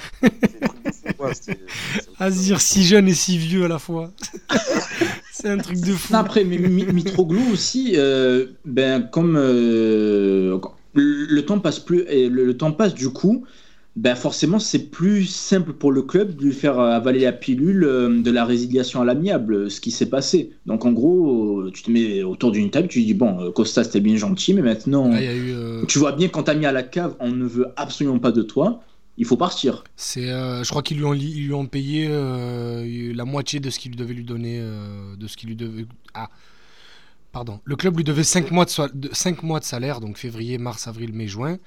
Et euh, le, en gros, le club a fait euh, a payé 50% de cette somme pour le libérer de son contrat, et lui s'est assis dessus, donc voilà. Ouais, il y a l'aspect financier à prendre en compte aussi, il y a un peu moins d'argent du coup à sortir euh. Bah, directement du de la part tu- de tu l'as l'OM. payé, t'as payé moins de moins d'un million pour le libérer de 6 mois. Quoi. D'ailleurs, il avait besoin d'argent vu tous les, tous les bagages qu'il a emmenés euh, avec lui. euh, je sais pas si vous avez vu la photo, il a, payé, il, a, il a dû payer très cher en enregistrement de bagages. Alors j'ai une, une info parce que j'ai envoyé ce, ce message, euh, ce- le tweet, euh, la photo pardon qui a tourné cet après-midi, je l'ai envoyé à quelqu'un au club et il m'a dit tu veux rire Euh, C'est la première fois depuis que ma- mon ami travaille au club, donc depuis 5 ans maintenant, que le club n'a pas euh, n'a pas pris en charge le déménagement des affaires. D'habitude, le club, le club a toujours pris en charge, euh, et, et pour un joueur en, particulier, ça a été carrément un conteneur qui a été envoyé euh, dans, un, dans un pays étranger. Là, pour Mitroglou, l'OM lui a juste dit Bon, ben ok, merci, au revoir. et débrouille-toi. Et, et comme euh, il, est- il était logé dans un appartement qui appartient au club, euh, au fait, il faut libérer l'appartement mercredi. hein. je te, ah, je jure qu'apparemment, te jure qu'apparemment, ça s'est passé comme ça. Ouais, bon, sont très... Alors, il... pour le coup, euh, Mitroglou, bon, il n'aura jamais été vraiment un transcendant et son attitude aura peut-être laissé, laissé à désirer, mais euh, le traitement qu'il a subi de la part du club n'était Oh, pas, non honteux. plus, euh, n'était pas non plus euh, très, je très, vous très, très, clean. Franchement, c'est pas terrible. Je vous, Oh, rappelle, bah, on est habitué avec cette direction. je vous rappelle qu'en juillet, le club lui a clairement dit euh, trouve-toi un club et on fera rien pour toi, comme euh, ça avait été le, le cas avec Sertic. Et que même son agent lui avait dit non, mais moi je vais rien faire pour toi non plus. Débrouille-toi. Et lui a dit ok, bah, je vais rester là. hein. Ah oui, bah, mais comment lui donner tort d'un côté? Ah oui. Comment lui donner tort? Les gars, euh, on en a parlé tout à l'heure avec, euh, avec Jean-Claude. euh, bon, je sais pas vraiment comment on va pouvoir euh, juger ce transfert-là, mais bon, on va quand même en parler vu que ça s'est sorti aujourd'hui, cet échange Franco-Tonja, Marley Ake. Est-ce qu'on n'est pas sur le transfert le plus lunaire de ce mercato là Marley Ake qui va débarquer à la Juventus. euh, enfin, c'est- Cette phrase. c'est- voilà, c'est la phrase quoi. C'est une phrase qui est, qui est étonnante quoi. Penser à tous les scénarios sauf à ça, mais il y a vraiment des choses qui m'échappent. Il y a beaucoup de choses qui m'échappent dans le milieu du foot, hein, mais c'est des trucs comme ça. C'est extraordinaire. Mais après, tant mieux pour, enfin, tant mieux pour lui. Peut-être que c'est un truc un peu obscur et tout machin, mais il va jouer à la Juve. il y Ouais, aura c'est ça. Juventus sur, ses- sur son CV. Il y aura marqué, c'est il y aura hein. marqué, Quand il sera dans, dans un bar à Béziers dans 50 ans, ben, il pourra dire je joue à la Juve. il y aura marqué sur son CV, il y aura marqué Montpellier, AS Béziers, Olympique de Marseille, Juventus de Turin. frère. Et tu regardes que son CV, tu te dis putain, ouais, lui c'est vraiment la pépite qui a percé à l'OM et tout. Ah, après, c'est bien pour lui, tu Non, vois. mais c'est bien pour lui. Ah, mais, On sent qu'il on sent qu'il est vraiment limité, même si voilà, il n'a pas débuté de match. Euh, alors, corrigez-moi si je dis pas non, de non, cette bêtises. saison, il a pas, même l'an dernier, il débute un match en Coupe de la Ligue face à Monaco, mais c'est tout. Oui, voilà. On sent que voilà, il est quand même limité et c'est bien pour lui. Comme l'a, l'a dit un tweetos, là, je sais plus lequel, et je m'en excuse. C'est bien pour lui parce qu'on sait très bien, voilà, il va jamais passer à la Juve, il n'a pas de niveau. Mais au moins, il pourra peut-être être prêté dans un club en série C, série B, et peut-être se faire une carrière sympa. Ça arrive à plein de Français inconnus, des mecs comme Defrel ou euh, Terreo, même le, le gars de la hum, Spedia, là, Enzola, je crois, il s'appelle. Voilà, qui ont joué dans des divisions inférieures, qui ont pris le temps de progresser et ensuite d'aller taper la Serie A. C'est tout le mal qu'on lui souhaite. Bien voilà, sûr, vraiment. euh, Nous, on l'aime pas. l'avenir lui semblait bouché. Donc, Nous, on euh, n'aime pas le joueur en lui-même, mais après, l'homme euh, l'homme Marley Ake, c'est un jeune de 20 ans. euh, oui. Il- on lui souhaite que le meilleur. hein. Au moins, on me, on reprochait la saison dernière d'être très dur avec Nielsen Kunku parce que je trouvais qu'il n'avait pas sa place à l'OM. Euh, là, aujourd'hui, il est à Everton et dès qu'il a fait deux matchs, j'ai reçu des messages pour me dire Ouais, regarde et tout, euh, tu disais qu'il n'avait pas sa place. Oui, mais après, et c'est pour ça que je, veux- je parle de ça, c'est pour parler de Marley, c'est qu'il va bénéficier aussi des entraînements à la Juventus de Turin, pas des entraînements d'André Villas-Boas. Exactement. Donc, ouais. il va pouvoir- L'apport de grands joueurs autour de lui. Voilà, et il va pouvoir avoir de vraies infrastructures, de vrais coachs, une vraie formation, une vraie post-formation de haut niveau pour pouvoir progresser. Et c'est tout le mal qu'on leur souhaite. On ne souhaite à aucun jeune, euh, qu'on aime ou qu'on n'aime pas, on ne souhaite à aucun jeune de ne pas percer. Donc euh, c'est tout à leur honneur et on ne souhaite à Marley d'être prêté en série B ou dans un petit club de série A pour, pour engranger des minutes et nous faire mentir. C'est tout ce que j'aimerais. Tout ce que j'aimerais, c'est qu'on ressorte mon tweet euh, que j'ai fait il y a un mois où je dis qu'il est nul. Et pour me dire, regarde, tu t'es trompé après qu'il ait marqué 5 buts en 10 matchs avec son, club. J'adorerais ça. D'ailleurs, sur sur ce transfert, euh, est-ce que vous souscrivez à la théorie qui voudrait que bah, si la Juve lâche euh, ce fameux Franco Tongia, c'est parce qu'il est pas bon et que la Juve ne lâcherait pas de crack euh, s'ils en avaient, etc. Est-ce que vous souscrivez à cette théorie, vous? Bah forcément. Mais après, sans aller dans l'extrême de dire que c'est une pompe, parce que c'est ce que ça sous-entend, euh, forcément, s'il le lâche, c'est parce qu'ils ne comptent pas vraiment sur lui. Non, mais ils peuvent peut-être ils peuvent peut-être ne pas croire en lui ou ne pas compter sur lui, mais ça va pas forcément dire que c'est une pompe. Oui, voilà, mais c'est ce que je veux dire. Hmm. C'est exactement Ouais, ce que il je est veux dire. international italien, hein, genre euh, non non, il est international U17 déjà de sûr, Ouais. et peut-être euh, U18 ou U19. Donc non, non, c'est même pas sur la qualité sportive, parce que sur les quelques références qu'on peut lire à gauche à droite, euh, bah, il a l'air d'avoir du potentiel. Non, ce serait plutôt en termes de, de comportement, même si je ne connais absolument rien sur sa personnalité. Mais oui, ça peut interroger que la Juve laisse filer euh, justement un international U17 italien.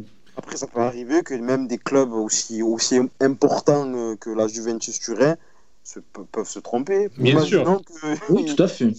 qu'ils n'arrivent pas à se projeter sur lui en termes de jeu. C'est une théorie, hein, peut-être euh, farfelue, qu'ils n'arrivent pas à se projeter en lui, enfin, ils n'arrivent pas à le voir euh, à terme s'imposer à la Juventus Turin et qu'ils font, entre guillemets, l'erreur euh, de le, le laisser s'échapper à l'Olympique de Marseille, qui va s'épanouir euh, au stade Vélodrome, donc euh, peut-être. hein, mais Je- bon, ne connais absolument pas jamais. La première fois que j'ai entendu son nom, c'est aujourd'hui. hein. Ouais, pareil, pareil. Ouais, Bah, pareil, comme tout le monde, je pense. Bah, si, sans doute, mais j'avais jamais tilté sur son nom. Quoi. Ça m'avait pas marqué.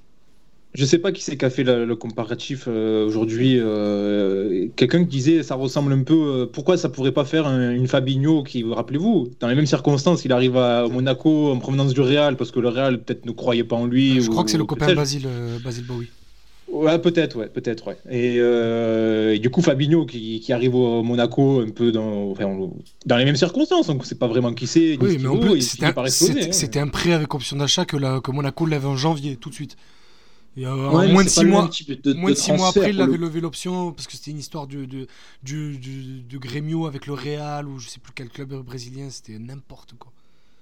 Mais oui, là pour le coup, comme vous dites, c'est prêt à option d'achat. Donc ils avaient l'intention de l'acheter. C'était sur une base sportive. Là, comme l'a dit Jean-Claude Abédou, voilà, le, euh, comment dire, le transfert, il s'est pas fait sur des bases sportives. C'est juste pour euh, des petits arrangements au niveau fiscal. Donc, Après, euh, Après, les gars, quel est le risque? Au pire, il est pas bon et tant pis. quoi. On aura juste, Oui, on, voilà, on aura c'est juste ça. perdu Marley Hacké, c'est pas grave. hein. Hmm, pas très grave. Je crois que pas le club si- s'en remettra. Oui, oui, voilà. Je pense que le club s'en remettra. Les gars, euh, pour finir sur cette partie Mercato OM, euh, on a vu Milik euh, débuter ce week-end face à Monaco. Bon, des débuts compliqués, mais euh, pas franchement aidé par le collectif autour de lui. On s'est, on, s'est amusé, on a fait un petit jeu, on a préparé chacun de notre côté euh, le 11 idéal euh, qu'on pourrait aligner avec, euh, avec l'attaquant polonais. Euh, bah, écoutez, j'ai envie d'entendre vos 11. Euh, Alors- Ama, qu'est-ce que, qu'est-ce, que, qu'est-ce que tu alignerais euh, si tu étais euh, dans la peau de poil de carotte? Pour ceux qui sont sur YouTube, les 11 sont à l'écran. Les 11 sont à l'écran sur YouTube.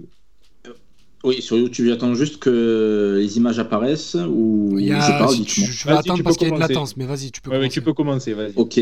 Non, non, ben, j'étais parti sur un, sur un 4K2. Euh, on est d'accord que voilà, c'est le 11 qu'on voudrait utiliser jusqu'à la fin de la saison. Je parle pas de saison C'est, prochaine. c'est le etc. 11, disons que c'est le 11, si t'es Villas-Boas et que t'as ton effectif au complet, c'est le 11 que tu alignes. Très bien. Ben, du coup, je, déjà, je pars sur un 4-4-2 parce que j'en ai marre de voir ce 4-3-3 qui ne marche pas euh, à l'Olympique de Marseille. Euh, je dis au revoir déjà à Sakai. Euh, je donne sa chance à Lirola à droite et ensuite je garde la même ligne défensive, donc Alvaro Chaitatsar à ma vie. Un milieu à deux. Même si j'estime que Kamara est un meilleur défenseur central qu'un milieu, mais je le mets quand même au milieu avec Gay. Voilà, parce que Rangier m'a trop déçu cette saison et Sanson est sur le point de partir et de toute façon je ne l'aurais pas mis. Euh, même aussi si Payet et Tovin m'énervent énormément par leur comportement, bah, mine de rien c'est les deux meilleurs joueurs de l'équipe euh, au niveau technique euh, et qui sont les plus à même à, créer le danger donc je les garde. Et ensuite, je serais très curieux de voir un duo Milik Benedetto, je sais que Benedetto n'est pas en odeur de sainteté actuellement, qu'il est défoncé par tout le monde, mais j'aimerais voir ce qu'il pourrait faire avec un attaquant de la classe de Milik à côté de lui. Qu'est-ce que ça peut créer en termes de, voilà, de, de combinaison, etc. Je suis sûr que ça peut donner quelque chose parce que Benedetto, c'est peut-être pas le meilleur finisseur du monde, mais c'est un, jeu- c'est un mec qui sent le jeu et qui a une intelligence de jeu, Ah, en confiance du moins. ouais. C'est une, Voilà. pas mal, c'est une bonne compo. C'est une bonne compo. Oui, c'est une mal bonne compo si tu veux tuer Gay et Camara à la 40e minute parce que Payet et Tovin ne défendent pas. Ah, oui, après voilà, il faut, euh, il faut que tes ailiers euh, se mettent un petit peu du plomb dans la tête, Ah oui, mais arrêtent de bouder voilà. chacun de leur côté comme Oui, des- tu comme peux, des et, tu et tu peux partir du principe que tu joues plus haut, que tu gardes plus la balle en mettant euh, autant de joueurs euh, jouer- jouer- à fan avec le ballon. Jouer plus haut, Voilà, non, ça va- mais- ça va pas, non Non, mais laisse-le, laisse-le, il est naïf. Et on n'a pas les joueurs pour. arrête. Non, Ah, mais laisse. j'ai vu tactique, mais- c'est c'est très bien qu'on la verra même euh, jamais, même si on est mené 4 à 0, tu vois. Donc euh, tu m'as juste demandé. Ah si, si on la verra quand il y aura 4-0, mais ce sera Camara dans une défense à 5, Gay seul au milieu. Quel, quand même quel toupet de demander de jouer euh, foot offensif avec euh, cet- un tel Mais effectif. pourquoi t'as rajouté offensif de jouer au foot? Non, en plus, oui. Je te rappelle qu'on n'a pas l'effectif de Brest. Bah hein. ouais. Voilà, un peu de. Azir, je m'entends ta compo. Euh, donc, dans- d'abord une défense à 3. Défense à 3 avec euh, Alvaro, Saletassar, euh, un retour de Camara en défense centrale. Comté de Fumbouni. Euh, sur les côtés, donc en, en- comment on appelle ça? En Un piston. piston à droite, Lirola, à gauche, Amavi, double pivot, Rongier, Gay, Payet en 10 et une doublette euh, Milik, Tovin. Après, bon, je, par, par rapport à Benedetto, euh, bon, il y a évidemment beaucoup de critiques qui s'abattent sur lui actuellement sont, sont légitimes par rapport à son rendement. Même si je pense que, comme c'est un sport collectif, évidemment qu'il est tributaire de l'animation qu'il y a autour de lui, même s'il est vraiment pas. Enfin, il a sa part de responsabilité, il n'est pas dédouané. Euh, mais voilà, ça, me semblait compliqué en fait d'enlever Tovin, qui malgré tout ce qu'on dit sur lui et qui sont euh, par ailleurs, euh, certains, certains éléments que je, que je souscris, hein, mais euh, sportivement, vraiment par rapport à ce qu'il apporte sur le terrain, même si ces derniers temps c'est un peu compliqué, globalement, il est, il est, il est plutôt intéressant. Au-delà de, de ses stats, c'est plutôt. euh, au- cette saison dans le jeu, il est plutôt, je le trouve plutôt intéressant euh, comparé à d'autres saisons. Et même si on en a souvent dit, ouais, c'est un joueur que de stats, que de stats, que de stats, mais cette saison, il n'est pas si. euh, En championnat, en Ligue 1, il n'est pas si, euh, si, pas, si catastrophique que ça, et que ça, me- ça voilà, c'est compliqué de l'enlever. Et pas être pareil, même si, bon, il y, a- il y a beaucoup de choses qui sont dites, euh, sont dites sur lui sportivement, quand il est en forme. C'est malheureusement ou heureusement euh, probablement ton joueur le plus intéressant techniquement, euh, ton meilleur joueur peut-être, en tout cas ton atout offensif, euh, enfin le créateur, le seul créateur de cette équipe. Donc ça me semble, ça me semble compliqué de l'enlever. Et, donc voilà, mais après bon, c'est une équipe, c'est compliqué. C'est un exercice que que j'affectionne pas forcément, c'est compliqué. Je pense déjà aux commentaires qui va arriver sur Twitter après quand ça va être posté. Euh, et pourquoi tu n'as pas mis un tel? Et pourquoi tu n'as pas fait le 4-4 machin? Et pourquoi tu es ici machin? Voilà. Mais c'est vrai que cette, euh, cette défense à 3, bon à 5 dans l'esprit du Las-Boas, hein, euh, ne faire croire que les deux, les deux latéraux auront un quelconque euh, rôle offensif. Mais euh, c'est quelque chose qu'il a évoqué en conférence de presse. Il n'a pas du tout fermé la porte à un tel système. hein. donc, euh, surtout que là, pour le coup, les latéraux ont vraiment le profil pour jouer dans ce, dans ce, dans ce système-là. Donc, euh, ça serait pas mal. Ça serait pas mal. trois bonnes défenses. Tu- On pourrait par exemple, à la place de Camara, mettre Balerdi aussi, et Camara Oui. être au milieu de terrain, parce qu'il est plus milieu de terrain aujourd'hui dans l'esprit d'AVB, plus milieu de terrain défensif euh, que défenseur central. Tu as des bons, en tout cas des défenseurs centraux intéressants. Donc c'est pas, c'est pas si incohérent que ça, je veux dire, par rapport à, à l'amplitude, on va dire, les profils qu'il y a dans l'effectif. Idriss, ta compo. Alors, La fameuse compo que tu nous as bien vendue là. alors, ma compo, c'est un 4-3-3. Avec Mandanda dans les buts, Lirola et Amavi sur les côtés, Alvaro et Camardine en défense centrale, parce que pourquoi Oh là là. Voilà, ça, y est, ça commence. Ah, voilà. Parce Ça que, parce que, parce que, pour, parce que pourquoi pas. un milieu à 3, Bouba Camara, Pape Gay avec Hugo Bertelli, pareil, parce que pourquoi pas. Et, euh, et une triplette offensive, euh, donc Milik devant, parce que c'était la seule condition. Pourquoi tu veux euh, toujours créer la polémique Parce que je m'ennuie. Et, et euh, les deux ailiers euh, fous, euh, parce que je refuse de voir Dumb Dumber avec le maillot de l'OM jusqu'à la fin de saison. Donc Radonic et Luis Enrique sur les côtés, avec bien évidemment le brassard euh, sur le biceps de- du prince. Oui. Oui, oui, au moins. Tu veux dire, soit je pensais sur le côté, en ailier, je pensais à un autre joueur du centre de formation. Je Oui, mais je veux pas. Mais je veux pas. Je voulais pas être traité de communautariste. là, pour le, si je le mettais, il y avait conflit d'intérêt là. Donc euh, j'ai préféré mettre le brésilien, tranquille, pas de souci. Le, le but, c'était de faire une compo réaliste. hein. Et voilà, tu nous as fait perdre des gens à cause de tes conneries là. Mais non, le but c'était de faire ce qu'on voulait, on a dit. Ce qu'on ferait si on était AVB. Voilà, moi, si je suis AVB, full Camardine, Bertelli et Radonic. D'ailleurs, comment as-tu trouvé le match de, de Radonic ce week-end? J'imagine que c'était une grande joie pour toi de le voir inscrire ce but. Franchement, je vais pas vous mentir, j'ai regardé le match seul. Donc euh, la joie était euh, euh, fière, mais de courte durée parce que Fier, mais de courte. J'étais- parce que je me suis- debout. c'est ça. J'étais allongé, Oh, j'étais allongé, j'ai vu, je l'ai vu partir. Après entre nous, c'est la première fois en trois ans qu'on utilise bien ses qualités. Donc, on fait, on fait monter le bloc et il part derrière, magnifique. Donc quand je l'ai vu partir, j'ai dit mais non, mais non, il marque. Je me suis levé et après je me suis rallongé. Tu sais que quand je l'ai vu partir, j'étais déjà en train de réfléchir à l'insulte que j'allais sortir. je me suis dit, il va forcément faire euh, n'importe quoi. Mais moi, j'y ai cru. Il m'a fait mentir. Et entre nous, en plus, la frappe, elle est éclatée. ouais, franchement, elle est, elle est, un peu sur, le, elle est un peu sur le, le gardien. Le compte, il est un peu gentil, mais en vrai, un, un gardien normal l'arrête. Hein. Il lui tire dessus. Il lui tire dessus, ouais, c'est vrai qu'il la place pas. C'est vrai. Les gars, je vous donne ma compo euh, qui ressemble un peu à la tienne, Ama. Euh, ah, je, je suis parti aussi. Euh... Non, non, bah non, bah non, non, non. je, je, je, connais le football, monsieur. Ah.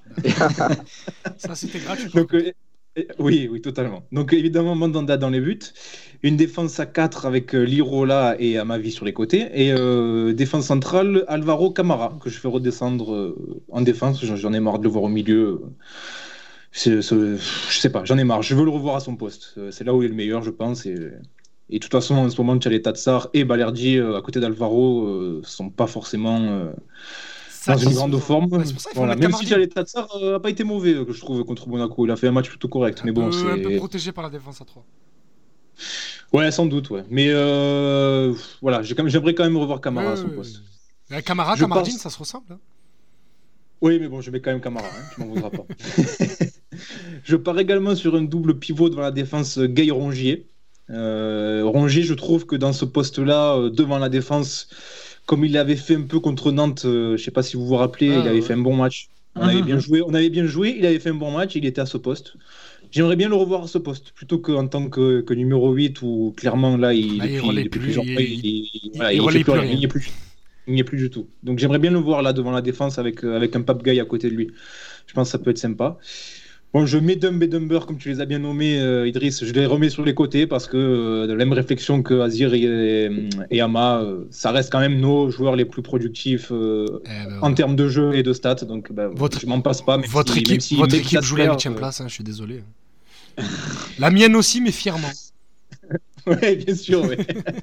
donc je les mets, mais c'est vrai que même s'ils sont exaspérants, euh, malheureusement ils sont en effectif, donc ben, je compte sur eux. hein. Je les mets quand même. Et je pars sur une, doublette d'attaque euh, Milik Benedetto, avec exactement la même réflexion que toi, Ma. Euh, Je trouve que Benedetto est pas bon, certes, mais aussi mal utilisé. Euh, un, peu, un peu comme Cuisance d'ailleurs, hein, qui est pas bon et mal utilisé. C'est un peu le cas aussi pour, pour, pour Pipa qui qui traverse une grosse crise de confiance, hein, j'en conviens, mais qui euh, erre un peu comme une âme en peine là, tout seul devant, et un peu comme l'a fait Milik hein, d'ailleurs, hein, euh, contre, contre Monaco samedi, il est rentré, mais il a rien eu à se mettre sous la dent. Tu veux qu'il fasse quoi, oui. Voilà, il, il peut rien faire, il peut rien faire, il peut absolument rien faire. Donc euh, je pense que les deux là associés, chacun en fait, je pense qu'ils bénéfi- ils bénéficieraient chacun l'un de l'autre. Quoi. Euh, Milik du jeu, du jeu en déviation, du, euh, des, des passes de Benedetto. Et Benedetto peut-être euh, de la, de, de l'apport physique de Milik qui, est- qui, qui un peu userait les défenses. Donc je sais pas, j'aimerais bien voir ça aussi. Je suis un peu d'accord avec vous. Bah, moi, je suis complètement d'accord euh, avec Renaud sur le chat qui dit déçu de voir Payet et Thauvin dans vos compos. Voilà. Non, mais ah, par contre, je, je, je conçois tout à fait qu'on ne veuille plus les voir. hein. Euh, Je suis le premier aussi à être exaspéré par eux, mais bon. Moi, euh, je vous- je vous- Payet, je vous partira en- pas et non plus. Donc, euh, Je vous ai envoyé une théorie, moi, euh, cette semaine euh, en privé. Et vu que je suis euh, le, plus fouille merde de l'équipe, je vais la, dire à l'antenne. Euh, et si, et si on s'amusait, euh, même s'il n'a pas besoin de nous pour se gâcher, à tout simplement fling- flinguer les espoirs d'euro de Florian Thauvin en ne le faisant, vu qu'il est en fin de contrat et qu'il va partir parce qu'il veut partir, ben en ne le faisant plus jouer tout simplement. Et non seulement il va partir en ayant 4 mois euh, de, de compétition en moins dans les jambes, mais en plus le peu de chance qu'il avait d'aller à l'euro, ben, il les a plus. Spoiler, ça n'arrivera pas. Ça n'arrivera pas. Je demande, je- en fait, je pose le débat, parce qu'on en a parlé rapidement euh, en privé. Je pose le débat là en émission. Au-delà d'être d'accord ou pas d'accord, est-ce que vous pensez que c'est une bonne chose à faire pour remettre l'institution et le club au centre, euh, au centre des intérêts de tout le monde? Ah, Dans un monde idéal, oui, mais tu sais très bien que ça n'arrivera pas. Oui, voilà, simplement. Dans un monde idéal, euh, dans un club euh, présidé par le grand Pape Diouf, euh, là, je pense que ça aurait pu largement se passer. Oui. Parce que, là, parce que euh, juste, euh, pourquoi Milik a pas joué une seule minute depuis le début de saison à Naples? Bah, pour les mêmes raisons que. Voilà. c'est bon. mais c'est qui le président de Naples et celui Voilà. de l'OM c'est pas pareil, c'est pas la même stature, on va dire. Je voulais juste poser le problème. Juste, Matt, euh, sans vouloir te commander, j'ai mis le 11 de, de 13 euh, à l'image parce qu'il a voulu. euh, vu qu'il est à l'origine de cette séquence, il a Eh nous a envoyé le sien. Donc, euh, Évidemment, donc je le, je le lis euh, pour ceux qui, nous écoutent sur, euh, sur les podcasts. Donc euh, 13, euh, notre ami 13-013 qui met Mandanda dans les buts. Une défense à 4 avec Kamavi, Lirola sur les côtés et Tchaletatsar Alvaro dans l'axe. Un double pivot devant la défense Camara Gay et devant un quatuor avec Payet Angis sur les côtés Luis Enrique et Radonic, les mêmes que toi. Oui. et, et en pointe Arkadiusz Milik. Euh, donc euh, 13 sur la même longueur d'onde- risque, il ne met pas, Ah, euh, pas qui ne met souvent. pas Thomas et Payet. c'est pas C'est souvent. pas souvent. C'est pas souvent. Mais, mais encore une fois, hein, je comprends tout à fait qu'on ne veuille plus les voir. hein. C'est- Ah je suis ouais. le premier à vouloir qu'ils dégagent très très très rapidement. Et j'aurais jamais pensé dire ça de Tovin que, que, Oui, que que, j'ai- que que tu j'adore. hein, mais- par- par- par- particulièrement. ouais. Oui, oui, mais qui, euh, qui est, a, une, a une attitude déplorable euh, cette saison. Quoi. Ah, juste, j'ai j'ai, euh, le calendrier sous les yeux, les gars. Ça a piqué. Hein. Oui, le calendrier est compliqué là. Alors, parce Le qu'on calendrier est très, on, joue Rennes la semaine prochaine, puis on rejoue l'Ogre Lensois euh, trois jours plus tard. Après, c'est Paris. Après, c'est Coupe de France. Après, c'est Bordeaux et Nice. Sachant que Bordeaux et Nice sont en train de retrouver des couleurs. Euh, Les mecs gagnent pas un match depuis le mois d'août, mais là, c'est en train de revenir. Et nous, on est palo, euh, très très. Donc, euh, c'est- euh, pour, pour conclure, les gars, bah, justement, on parle de ça. Comment, comment inverser la tendance là euh, Alors, il y a eu des rumeurs sur un départ de Villas-Boas et euh, le grand Ernesto Valverde qui viendrait pour le remplacer. bon, ça a été vite tué dans l'œuf, mais euh, c'est- ça, ça a animé une soirée sur Twitter au moins. Mais euh, est-ce que vous, vous avez des solutions, des leviers à activer pour, euh, pour, pour inverser la tendance? Moi, je suis blasé. Franchement, Oh même si on est en, on était, enfin, on produisait un jeu minable, je m'étais dit que voilà, on va quand même faire le taf contre des équipes comme Dijon et Nîmes, et même ça, on n'arrive plus à le faire. Donc, franchement, je ne vois pas là à l'heure actuelle quels sont les leviers qu'on peut activer pour euh, remonter la pente. hein. Franchement, c'est, il y a tellement de choses à régler euh, en interne visiblement que ça me semble assez compliqué. Parce que maintenant, au-delà au -delà du, du jeu ou du contenu poussif, il y a des, des histoires de contrats. Plus, les, plus la saison avance, plus les, les échanges de certains contrats arrivent à terme. Ouais. Et ça, j'ai l'impression que ça vient polluer euh, l'ambiance, peut-être pas à l'intérieur, je sais pas, mais ça, ça, ça donne une ambiance, un contexte malsain qui me semble pas euh, voilà, propice à l'épanouissement des, des, des, des joueurs euh, de, par, par, par, par définition. Donc euh, voilà, c'est encore des éléments qui viennent euh, atténuer, une, potentielle bonne dynamique qui pourrait se recréer euh, pour, pour, pour la fin de saison, même si à mon sens, voilà, rien n'est terminé, enfin, ne serait-ce que sur le plan mathématique, il reste encore beaucoup de points à prendre, on ne sait jamais. Mais ça, ça, semble compliqué pour retourner la situation. Il y a trop de fins de contrat. L'entraîneur lui-même, il est en fin de contrat.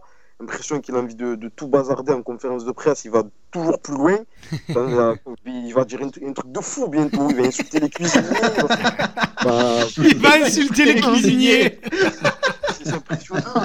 C'est impressionnant ce qu'il fait. Ça me, ça me fait, ça m'étonne parce qu'il est, il était beaucoup dans une posture de protection, de, de défense de, Oui, de- ben, de ses il, joueurs. il de se, il- se et- sent plus suivi par le groupe, du coup lui aussi il est lâche. hein. Petit à petit. Et moi je trouve qu'il est très gentil avec eux pour le coup. Euh, il, il les, il les protège, même si des fois il se permet un ou deux scuds, il les protège beaucoup hein, encore en Ce qu'il a dit sur Adonic là récemment, il dit, euh, en soi peut-être que c'est pas si grave que ça, tu vois. Mais ça m'a un peu surpris de, de la part de, de sa part, euh, vu la, la posture qu'il avait. euh, Oui, depuis le début, ça, c'est en train de changer. Même si tout le monde le sait depuis qu'ils sont là. Mais tu vois, pourquoi, enfin, je, je vois pas l'intérêt de le redire comme ça. Ouais, ils vont pas passer leurs vacances Ouais, avec ça. oui, On sait que dans tous les groupes, il, y a des, des conflits, peut avoir des conflits entre les joueurs. Et qui plus est, c'est un passif qui, qui, dure depuis un moment entre les deux, entre Payet et Tauvin. Même sans être dans le groupe, on le sait. Mais euh, je sais pas, le rajouter comme ça, ça rajoute en fait des petits trucs qui rajoutent encore des, des, choses, qui alourdissent encore le contexte, encore, alors que le plus important, dans, dans un monde idéal, l'OM doit s'en sortir par le jeu. Euh, il doit se remettre en cause, enfin, peut-être qu'il s'est remis en cause, mais en tout cas insister pour, euh, pour, euh, pour faire en sorte que ces séances d'entraînement soient plus efficaces, les phases de récupération, pour que les joueurs soient dans de meilleures euh, dispositions pour être euh, performants sur le terrain. Alors avec des nouvelles recrues aussi à intégrer dans, dans son dispositif, être plus conquérant, agressif, trop changer d'approche pour être plus plaisant et efficace. Parce que maintenant il y a un problème d'efficacité. Avant on pouvait te dire ouais mais regarde- regardez il gagne, il gagne, mais là tu gagnes plus même. Maintenant tu gagnes même plus cet, cet argument-là il n'existe c'est ça, pas. vu que c'était le seul argument, vu qu'il n'existe plus, bah du coup il n'y a plus rien. autres. Mais, Non, mais moi, vous connaissez, je peux ju- vous connaissez ma politique de la terre brûlée, Oui, hein, oui. donc me demandez pas mon avis sur que- comment on doit gérer, inverser la tendance. Du coup, je peux donner le mien alors. D'accord. Vas-y. Non, en fait, j'avais répondu. Et toi, tu, lui- toi, tu lui dis vas-y Ama en plus. Donc, Mais ouais. oui, parce que toi, on Eh le connaît, ouais, c'est bon, Toi, ouais. tu- toi, tu- Non, je t'ai présenté la semaine dernière, tu es un requin qui aime l'odeur du sang. Ouais, c'est bon. Qu'on aille en Ligue Bah 2 non, et euh, qu'on rigole. juste pour donner une piste entre guillemets, vu que le salut ne passera pas par le jeu, euh, Villas-Boas ne sait pas produire du jeu avec cette équipe. Euh, Ça fait deux saisons qu'on assiste à ça, il ne sait pas le faire. Le seul truc qu'il a sauvé la saison dernière, c'est les individualités. Et du coup, le raisonnement primaire que je peux avoir, c'est remettre la tête à l'endroit de tes joueurs phares, Payet, Tovin, Benedetto. Trouver une solution, espérer que l'un de ces trois joueurs va te débloquer euh, à tour de rôle des situations et tu vas gagner quelques matchs et tu vas remonter un peu au classement. Mais c'est tout. Mais sinon, en termes de d'identité de jeu, etc., moi, ça y est, j'ai lâché l'affaire. hein. On ne verra rien avec euh, l'OM de c'est Villas-Boas. C'est fini. ouais. Ça n'a jamais commencé, de toute façon. Oui, oui, voilà. ce que j'allais dire. Ça a commencé à quel moment Ça a commencé très timidement euh, avec des petits matchs contre Brest, Montpellier qui étaient sympas, mais c'est, c'est- ça ça en est resté là. Bah C'est- oui, mais ça ce qu'on c'est ce qu'on avait dit dans une précédente émission. Ces matchs-là, on disait d'accord, c'est bien, mais il y a encore beaucoup de choses à améliorer. Et le problème, Voilà, c'est et ça. le problème, c'est que ces matchs-là, qui devaient être un baromètre, sont devenus le top. Donc, Exactement. euh, au bout d'un moment, ouais, euh, on se retrouve avec, un, je- avec un- avec un niveau d'exigence qui s'abaisse drastiquement. Quoi. Je, je vous conseille d'aller voir, euh, je crois que c'est notre ami Simplement Edou qui, qui a fait un, un- un long thread sur euh, les matchs face à Brest et Montpellier de l'an dernier où il, f- où il met des, quelques extraits vidéo de séquences de jeu de l'OM. C'est le, tu te pinces pour te dire non mais c'est pas possible, c'est pas la même équipe, c'est pas le même coach. C'est, Le jour, où on fera, le jour où on fera une thématique euh, OM et Pat, on, on invitera euh, Doudou. Exactement. Les gars, je propose qu'on en reste là. C'était une émission euh, très très chargée, mais bien sympa, bien sympa. Euh, on remercie encore Jean-Claude euh, qui, qui- qui nous a accompagnés en début d'émission. C'était très très intéressant. Et on restera sur ce thème la semaine prochaine, puisqu'on puisqu'on recevra Nicolas Marin, ancien joueur et qui s'est reconverti en agent. Et euh, donc on parlera encore un petit peu mercato et ce monde de, de- de- des négociations et ce monde de- de- des agents et des recruteurs. La plus belle teinture de la Division 1 à l'époque. Exactement, exactement. Un argenté, euh, un gris peroxydé, c'était très beau. C'est un mec, c'est un mec abonné à Lorenzo Style qui parle de coiffure. quoi. Moi, je suis pas du coup farfelu pour le coup. C'était c'était gratuit. Tu devrais essayer, tu devrais essayer l'argenté comme ça, un peu façon euh, Ravanelli, la Pena Bianca, ça tirait bien, je pense.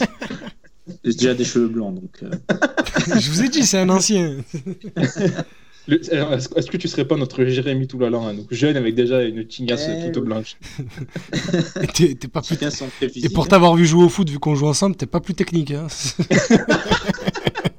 Ouais, mais j'ai la grinta. ouais, ah Ah, la putain Et on salue le Pastaga Twitter. Allez, messieurs On se retrouve la semaine prochaine. Bonne soirée tout le monde, salut